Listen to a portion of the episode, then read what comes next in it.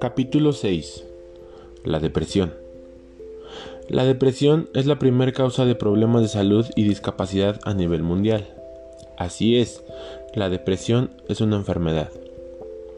Y es algo que nosotros no podemos controlar. Son trastornos del estado de ánimo que producen una serie de modificaciones en las vivencias emocionales de quien la padece, afectando diversas áreas como la alimentación o el sueño. Esta enfermedad se puede presentar a cualquier edad, en cualquier persona, y los síntomas se pueden desarrollar en el transcurso de días o semanas. En algunos casos aparece de forma brusca, cuando hay muchísima tensión psicológica, como puede ser la pérdida de algún familiar, alguna ruptura amorosa, etc. La depresión no se trata de echarle ganas. Hay que tener en cuenta que como es una enfermedad, tenemos que atenderla con un especialista. Así como cuando nos duele la pancita y vamos al doctor, la depresión la trata un psicólogo, que son los doctores que nos ayudan cuando nuestra cabecita o los sentimientos del corazón no está bien. Así que si algún día pasan por algo así o saben de alguien que está pasando por eso, hay que buscar ayuda lo más rápido posible. No está mal ir al psicólogo, al contrario, es lo mejor que pueden hacer por ustedes mismos y por la gente que los rodea. Sebastián, Matías, hoy vamos a hablar un poquito de la vez que yo pasé por una depresión muy fuerte.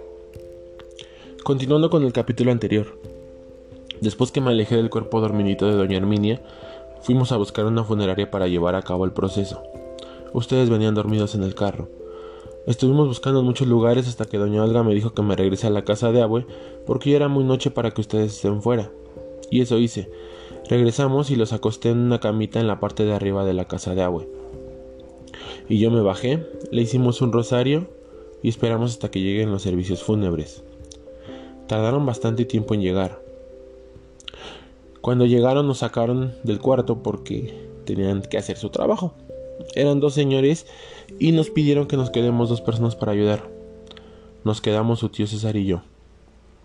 Los señores prepararon el ataúd encima de la base y nos pidieron que ayudemos a subirla. La verdad no sé cómo pude seguir de pie en ese momento. Todo estaba en cámara lenta, los músculos no me respondían, las piernas, los brazos no podía moverlos. Ella estaba aún en su camita y nos dijeron que la íbamos a subir con todo y la colcha. Entre los cuatro la subimos al ataúd, acomodamos la colcha y le crucé las manitas hacia su pecho. Le di otro besito en la frente, la persiné de nuevo y cerramos la cajita.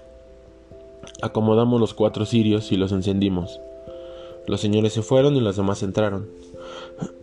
Fue un silencio demasiado perturbador. Solo se escuchaban unos lamentos, ni siquiera sé de quién eran. Estuvimos toda la madrugada y yo me sentía no sé cómo explicarlo, extraño, como si fuera un sueño. Pasaron muchas, muchas cosas que la verdad yo no me acuerdo. Al día siguiente llegó una tía y me dijo que ella me marcó para ver cómo estaban las cosas y que si necesitábamos algo y que yo le pedí huevito para desayunar. La verdad es que yo no me acuerdo de eso, seguramente tenía muchísima hambre. Empezamos a hablar el sábado en la madrugada.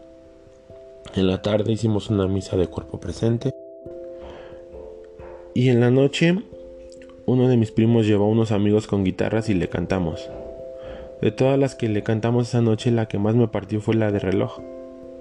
Creo que ahí fue cuando empecé a darme cuenta de la situación real. Mi abuelo se había ido y no la iba a poder abrazar de nuevo. Todo el día ustedes se la pasaron jugando con sus primos. Creo que estaban demasiado pequeños para darse cuenta de las cosas. Ese día yo lo veía como en cámara lenta, muy despacio, pero al mismo tiempo todo pasó muy rápido. Cuando me di cuenta ya era domingo por la mañana y iban a venir por ella para llevarla al panteón. Subimos la cajita a la carroza y nos fuimos. Los señores no sabían dónde estaba el panteón, me pidieron que vaya delante de ellos y así íbamos nosotros, mi mamá, íbamos en el carro. Atrás la carroza y atrás su tío César con el camión. Él trabajaba en un camión. Entonces lo pidió prestado y se llenó de la familia y amigos que querían a mi abue. Yo puse la música que le gustaba a doña Herminia, Los Cinco Latinos y Alberto Vázquez. Y le subí para que ella la escuche en camino al lugar donde iba a descansar. Llegamos al panteón, la llevamos a la tumba. La bajamos muy despacito, con mucho cuidado. Mi mamá solo estaba recargada en un árbol. Esa señora es un roble, pero ese día se notaba lo mucho que dolía. No decía nada, solo estaba calladita, recargada en el árbol. No supe de dónde saqué fuerzas para hablar y agradecí a todos por haber ido. Les dije que mi abuela siempre creyó mucho, muchísimo, muchísimo en Dios. Y había sido tan buena que había ido directamente con él. Empezaron a echar tierra. Sebastián se acercó a mí y me dijo que por favor no le echen tierra porque agua se iba a ensuciar. Se acercó Toño y te cargó Sebastián. En eso Matías se acercó a mí y me estiró los brazos para que lo cargue. Me secó las lágrimas con sus manitas me sonrió con una sonrisita tan bonita que parecía que me estaba diciendo que todo estaba bien. Y me abrazó duro, duro, duro, como por 20 minutos. No sé cómo le hiciste, no sé cómo sabías que era lo que necesitaba. Tenías menos de año y medio. Y no sabes cómo me ayudó ese abrazo. Regresamos a la casa a comer. Y después a nuestra casa a intentar descansar porque el otro día era mi primer día de trabajo y pues no me podía dar el lujo de trabajar. Fui a la oficina y aún seguía como si estuviera en piloto automático. Me metí tanto al trabajo que se me pasaba el día muy rápido. Fue un trabajo temporal, duró más o menos dos meses. Al cabo de ese periodo, creo que yo no había llevado el luto como yo lo necesitaba. Entre semana me dedicaba a trabajar. Y solo eso hacía, trabajaba y llegaba a casa a dormir. Y los fines de semana estaba al 100 porque pues era tiempo nuestro. No podía darme el lujo de estar mal cuando nos veíamos poquito tiempo.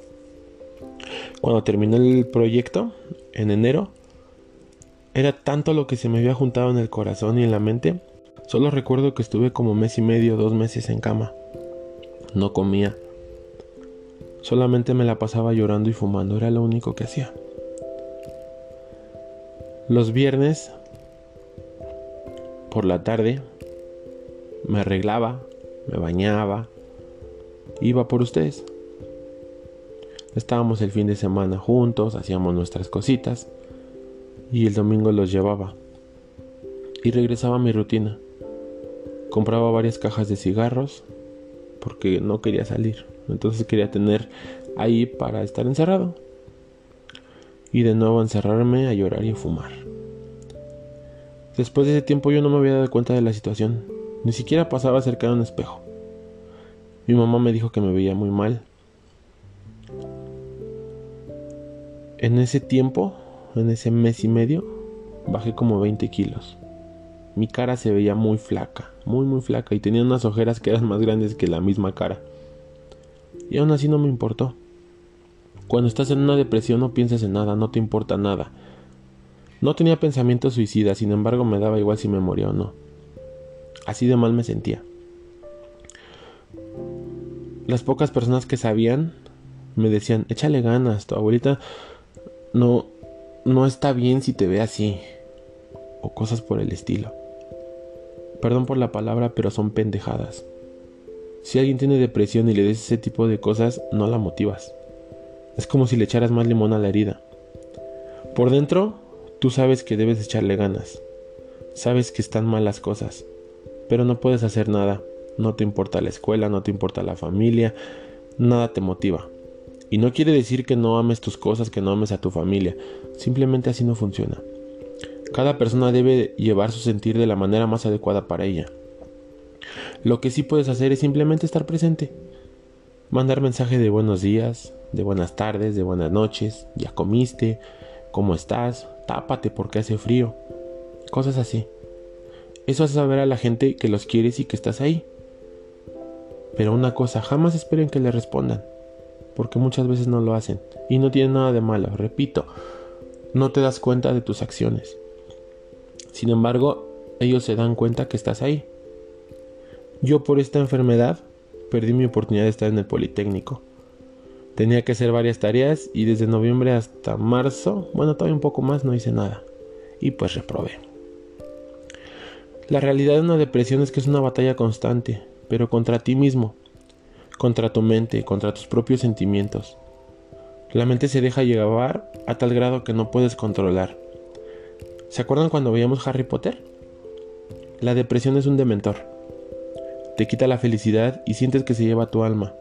No tiene forma, no tiene cara, no la puedes tocar. Pero ahí está. Y si es cierto, tienes que tener recuerdos muy bonitos e intensos para poder hacer un patronus y poder alejarla. Por cierto, en la película el profesor Lupin le da a Harry chocolate la razón es que el chocolate te ayuda a crear endorfinas, que son llamadas hormonas de la felicidad. Eso también ayuda bastante. Para marzo yo seguía igual. Y un día llegó mi hermano, Toño, y me dijo que me necesitaba, que tenía un trabajo para mí.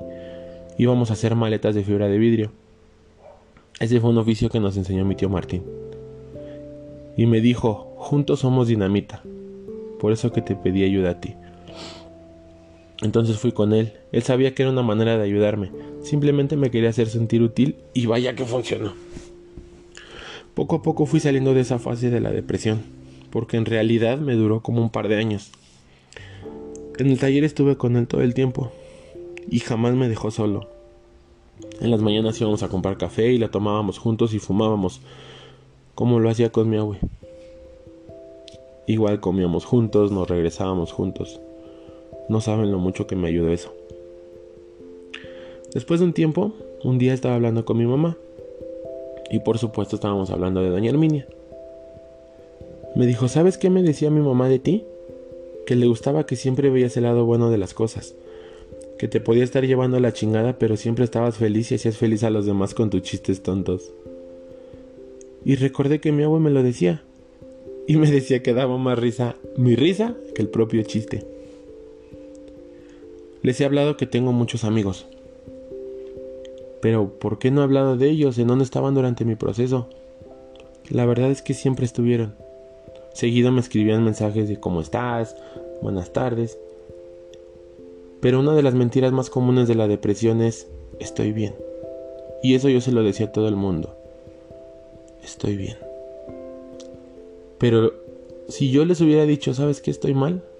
Ellos hubieran venido rápido.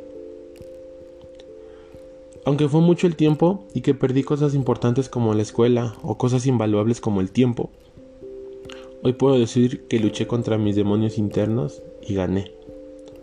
Si hubiera pedido ayuda, lo hubiera superado antes, pero no fue así. Aún así aquí sigo. Yo se los digo niños con el corazón en la mano. La salud mental no es un juego. La terapia no es mala. Pedir ayuda no es malo. Estar en depre no es malo, pero sí es peligroso. Ir al psicólogo no es cuestión de locos. Pidan ayuda. Yo les prometo que siempre estaré para ayudarlos. Yo no soy psicólogo. Y aunque lo fuera, yo no pudiera darles terapia. Pero sí podemos buscar ayuda juntos. Recuerden que los problemas parecen más fáciles una vez que los compartes con las personas que aman. Y ahora les puedo asegurar que todos los recuerdos que tengo con Doña Herminia los veo como uno de mis tesoros más preciados. Después de todo, cuando Dios me llame a su lado, lo único que me voy a llevar es lo que viví.